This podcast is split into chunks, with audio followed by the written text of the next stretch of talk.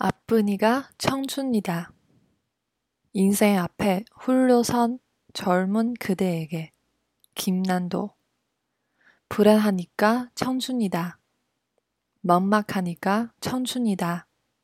흔들리니까 청춘이다. 외로우니까 청춘이다. 두근거리니까 청춘이다. 그러니까 청춘이다.